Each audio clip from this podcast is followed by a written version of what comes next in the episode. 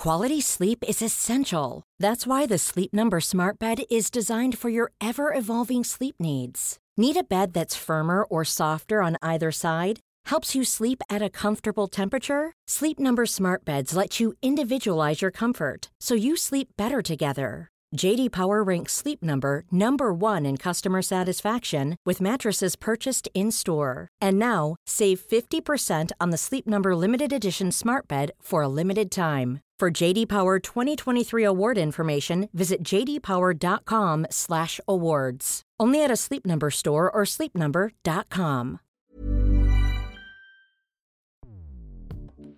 Escuchas. Escuchas. Escuchas un podcast de Dixo. Escuchas, Escuchas Bien Comer con Fernanda Alvarado.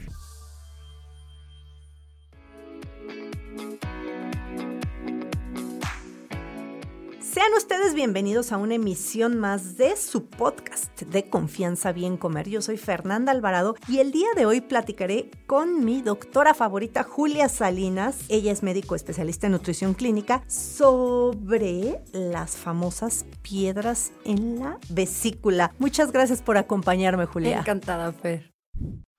Un dato, un dato. Los cítricos, en especial la naranja y su jugo, tomados en ayunas, provocan un vaciamiento brusco de la vesícula biliar. Por lo tanto, en caso de cálculos renales, no resulta aconsejable su consumo.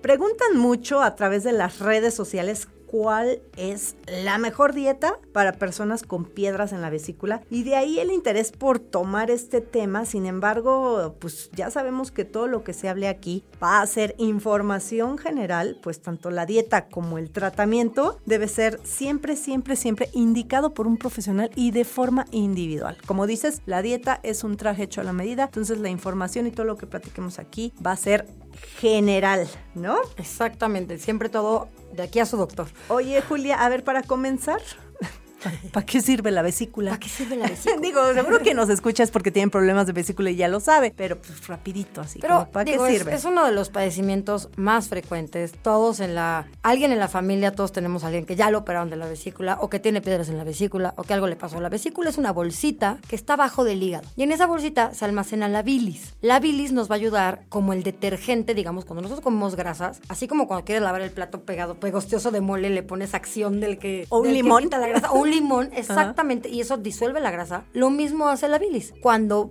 pasa por el final del estómago la comida, ya viene como con cierta carga de grasitas, ya se sea, su acción corta grasa. Ya se licuó, ya se movió en el estómago, ya entraron los ácidos gástricos, etcétera, etcétera, y llega al principio del intestino, a la primera parte del duodeno, que digamos que se tiene como un sensor de, ah, la comida viene con mucha grasa. Entonces, esta bolsita se aprieta, y echa la cantidad de detergente necesaria para que esas grasas se puedan romper y se puedan absorber más fácil por el intestino. Si tú comes algo con mucha grasa, obviamente esta bolsita va a estar exprime y exprime y exprime y exprime. Si comes con menos grasa, pues esa bolsita se va a exprimir poquito o no se va a exprimir al del todo. ¿Cuál es el problema? Que esta bilis está formada por tres componentes importantes. Es como un triángulo de los tres lados perfectos. De un lado está el colesterol, de otro lado está la bilirrubina y del otro lado están las sales biliares. Y tienen que estar en equilibrio para que esta bilis esté liquidita, etcétera, etcétera. Cuando nosotros empezamos a consumir o tenemos alteraciones, sobre todo en los niveles de grasas del organismo, ya sea porque tenemos colesterol alto o triglicéridos altos o de repente drásticamente cambiamos nuestra dieta de comer súper grasoso, de repente, pum, vale, nos ponemos a dieta que está muy de moda, este, estos, estos dietos, estas dietas, por ejemplo, una dieta altísima en grasa como una dieta tipo keto, una dieta muy, muy, muy baja en grasa. Todo esto lo que hace es que nuestro cuerpo, pues se cambie el metabolismo del colesterol, que es uno de los componentes de estas sales biliares, y entonces la, la, la, la bilis se empieza a hacer un poquito más espesa, más cremosita, ya a la hora de que se exprime la bolsita ya no se exprime tan bien, o puede haber algún problema en la vesícula que haga que no se vacíe por los nervios que llegan y no se apriete bien, y siempre se queda como un poquito de lodito al fondo y ese lodito se ve estancando y pues se van haciendo piedras. Las famosas piedras. Oye, ¿y por qué dicen isobilis? Cuando ese coraje se enojó, no e hizo bilis. Sí, bueno, le salió la bilis. Se exprime y de hecho hay un hay una parte que es el famoso reflujo biliar que irrita igual el estómago y es una de las causas de gastritis, que la valvulita de salida del estómago no cierra bien y se regresa este pigmento verdoso y cuando vomitan o vuelven el estómago, pues se ve verdoso ahí. Por eso. que- y amargo, fíjate, que es la bilis. Ahora encuentro la relación del no comas aguacate cuando te hagan pasar un coraje. Porque vas a echar la bilis. Eh, helo ahí, porque es grasa más coraje, pues te sale la Grasa, bilis. coraje y te sale la bilis. Exactamente. Oye, Julia, y a ver, ¿la dieta contemporánea afecta a este tipo de padecimiento? Completamente, sobre todo esos cambios drásticos, cada vez es más frecuente. Yo cada vez en el consultorio tengo más pacientes con problemas de vesícula, porque de comer muy mal empiezan a comer muy bien y entonces, oh, bueno, ahora ya como sano y me salieron piedras. Pues sí, porque a lo mejor no fue tan, o sea, no fue tan balanceada tu dieta, te metiste a estos retos de veintitantos días y de repente cortaste todo o empezaste a hacer una dieta muy alta en grasas. El punto es que cuando se pierde ese equilibrio, ya sea nuestra alimentación, ya sea por alguna patología, etcétera, empiezan a hacerse las piedras. Entonces, cada vez es más frecuente este tipo de alimentación que llevamos de no sentarnos, no darnos el tiempo, mucha comida procesada, muchos químicos, poca agua. Todo esto fomenta que pues, las piedritas salgan cada vez más rápido. Pérdidas muy drásticas de peso de, por ejemplo, pacientes postoperados de cirugía bariátrica, personas que, que- que se ponen una banda gástrica, que se hacen un bypass, que bajan 20, 30, 40 kilos. Lo más seguro Que tengan piedras. es que después entra la cirugía de vesícula. O sea, es muy, muy, muy frecuente Y muchas veces la quitan. para prevenir. Porque ya, ya dan, es- digo, no te pasa nada si no tienes vesícula. El tema es que pues ya no tienes esa Entonces, ¿quién me bolsita. echa esa acción corta se, grasa? lo, se vacía, se vacía directamente al, al intestino, Ajá. ya no se almacena en la bolsita, digamos que hacen ahí una conexión nada más para que salga solita. Hay muchas cirugías de vesícula. Pero son muchísimas, son más frecuentes. Es como el apéndice, es como lo más común. Que dicen Yo- que, no, que no sirve. Sí, yo siempre en los consultorios es así, bueno, ya te quité, ¿qué, qué, qué te han operado? ¿Los ojos, la nariz, la vesícula o el apéndice? Seguro. O sea, Eh, eh, sí, es, es cierto. Es Y ahora súper frecuente. mucho- hay también luego cirugías de vaso. También y este dicen que, pues, que no sirve de nada. No, eso sí sirve para muchas Yo cosas, digo que si tienes claro, todo- los todo órganos, sirve. por algo los tienes puestos. Tan es así que una vez que te operan de la vesícula, tiene que haber muchos cambios alimentarios. Tienes que modificar porque al final, como ya no tienes ese detergente tan biodisponible, Acción, ajá. ajá, ya tú, pues tu consumo de grasas tiene que ser mucho más cuidadoso. Tienes que ir reintroduciendo las grasas poco a poquito. O sea, si sales de la cirugía y a los dos días te comes unas, Una una, birria, una barbacoa, ahí te encargo cómo te va, ¿no? Y puedes incluso hasta dañar la cirugía. Entonces, hay que ir reintroduciendo poco a poquito las grasas a la alimentación de las, de las personas que las operan después y eh, ir viendo qué grasas toleras más que otras. Generalmente se les dan ciertas enzimas, ciertos este, medicamentos para ayudar a que estas grasas se... Hacer el trabajo de- del órgano que te quitaron. Claro, porque ¿No? si no, pues vas a estar indigesto y con diarreas el 90% del tiempo. Entonces hay que, también hay que tener cuidado y balancear nuestra alimentación. Nada de que ya me quitaron la vesícula y ya está, ¿no? Y si ya tienes las piedras, pues también hay que tener cuidado. O sea, tarde o temprano, generalmente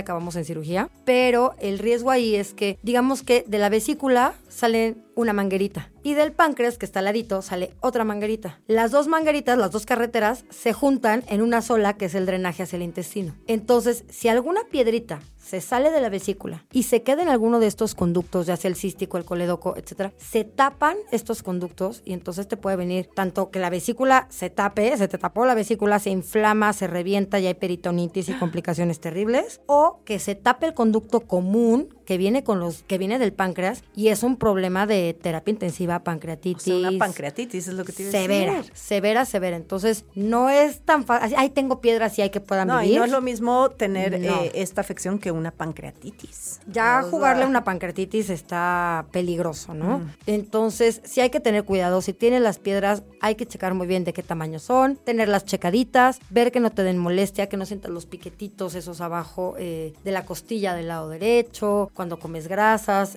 Empieza, Esos son eh, de los, de de los, signos datos. que empiezas como a sentir piquetitos. Cuando comes grasa sientes como piquetitos abajo de la costilla, del lado derecho. Eh, es un dolor que se te va como en banda hacia la espalda, entonces es, ay, qué raro cuando como y luego se te pasa. Entonces, chéquense de vez en cuando, cuando se hagan sus check-ups, no está mal hacerse de repente un ultrasonido ahí de... Ay, tampoco si les da, corran y digan que ya quíteme la vesícula, porque fíjate, yo una época que sufrí mucho de malestar gastrointestinal, de repente algo habré hecho en mi dieta o modificar, que empecé a tener malestar gastrointestinal y el doctor, el gastro, pensó que era una cuestión de vesícula, ¿no? Entonces no, afortunadamente se dio cuenta que no, me mandó a hacer un estudio caro, caro lo que le sigue. y yo me acuerdo que yo mentaba madres porque decía, ¿por qué me mandó a hacer ese estudio? Y después me dijo, discúlpame, ese estudio hizo Que ver que tu vesícula lo que tiene es que está... A veces Dobladita. tenemos, tenemos deformaciones. Está dobladita, pero funciona perfecto, no tienes cálculo, no tienes nada. Nada más y tu problema es a de tu homeoprazol y ten. O sea, entonces sí es ir también con buenos médicos y pues a veces nos toca hacernos estudios como este, pero salvó mi vesícula. Exacto, y, y- y saber, de verdad, saber con quién vas, saber que puedes vivir con tu vesícula bien, entre comillas, pero hasta cierto punto, o sea, tenerla checadita. Ya va a llegar un momento en que a lo mejor una piedrita o algo así, pues nos causa algún conflicto y hay que sacarla. No, no pasa nada, pero tampoco va a haber milagros, que esa es otra de todos los días. Es que el tecito tal que disuelve las piedras de la vesícula. No hay tecitos que No existen. las piedras. No, si ya tienes la, la- la- el problema de las piedras, tienes que tener mucho cuidado con las grasas en general. Tiene que ser una alimentación baja en grasas, tanto buenas como malas, nada de que es que es aguacatito, pues sí, pero es grasa. Es grasa. Volvemos a lo mismo, hay que tener cuidado con los lácteos, hay que tener cuidado con eh, quesos Las muy carnes. maduros, las carnes muy grasosas, el pollo con piel, el pescado, por ejemplo, a lo mejor dices, ay, pero el salmón es súper saludable, sí, pero es un pescado muy, rico grasoso. grasa. Entonces hay que Embutidos, tener- pero eso es todo Bueno, mundo, ¿eh? Embutidos todo mundo. Pero sí, hay ciertos alimentos que hay que tener más cuidado para que no te vengan los dolores, para que no forcemos el trabajo de la vesícula y para lograr restaurar un poquito el equilibrio de este, de este eh, colesterol, sales ¿Y biliares, quiénes todo que son hablábamos. las personas que son más propensas a, a tener esto? Personas que tienen triglicéridos altos, personas que tienen colesterol altos, personas que lo que hablábamos, pérdidas de peso muy, eh, Muy ra- muy rápidas, muy rápidas o pérdidas de peso radicales. Y, y cuando ya lo tienes, o sea, la dieta es solamente, el tratamiento es dieta, El tratamiento es dieta y control y cirugía.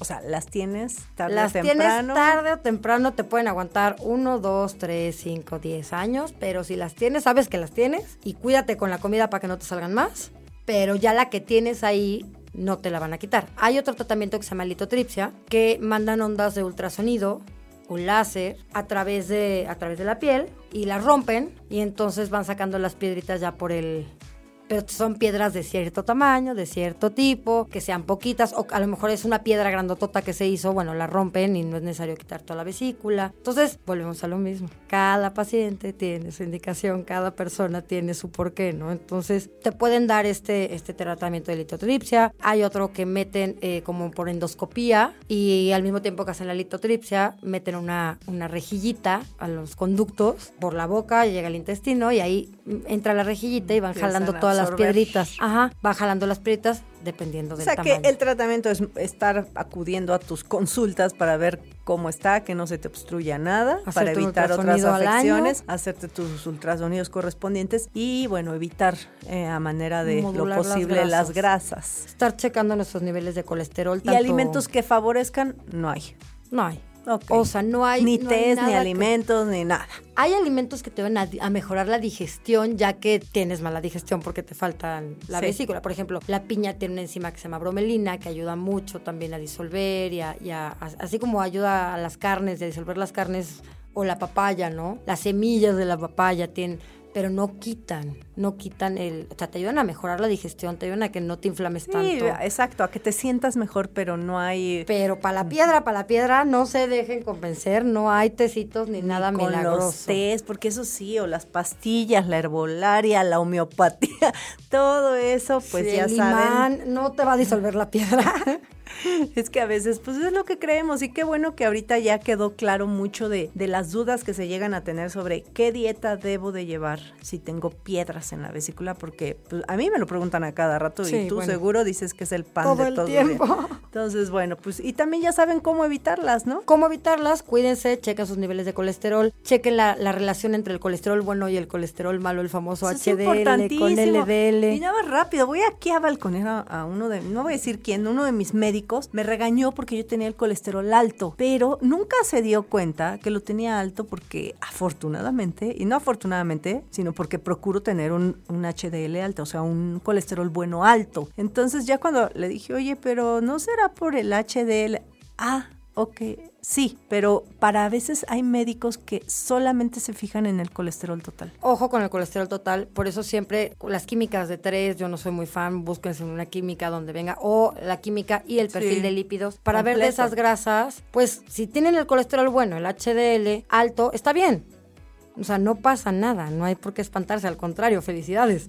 ¿no? El problema es si el LDL o el VLDL son los que están muy altos, hay que tener cuidado porque entonces sí alteramos estas concentraciones de colesterol y tenemos más propensión a que tengamos piedritas. E igual los triglicéridos. Y no hagan dietas extremas. No, nada, es súper común. O sea, el tema de las dietas extremas y las dietas altas en grasas y todo esto, lo que hacen precisamente es alterar este balance de grasas y seguramente tarde o temprano acabamos con piedra. Pues ya saben. Escuchas Bien Comer con Fernanda Alvarado. Muchísimas gracias por haber venido, Julia. La verdad es que sí, resolví, ya resolviste las dudas de muchas personas. Y si tienen alguna otra, ¿dónde te pueden buscar?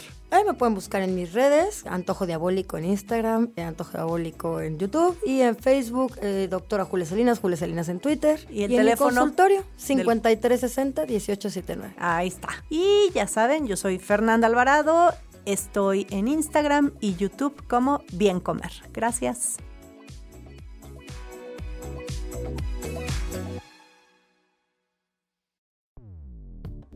Dixo presentó Bien Comer con Fernanda Alvarado.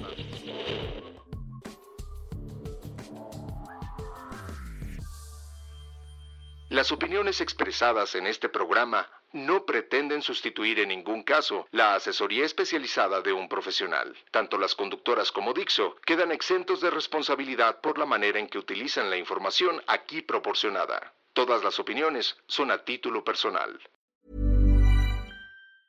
Okay, I have two new obsessions that I need to share with you. Impress No Glue Press On Manis and Impress Press On Falsies Lashes. Trust me, these are getting ready game changers. Both require no glue, so there is no damage to your natural nails and lashes, no mess, and no annoying dry times. Just one step and you're done. Boom. Instant glam. Visit impressbeauty.com slash presson and use code PRESSON25 at checkout for 25% off Impress Manicure and Press On Falsies.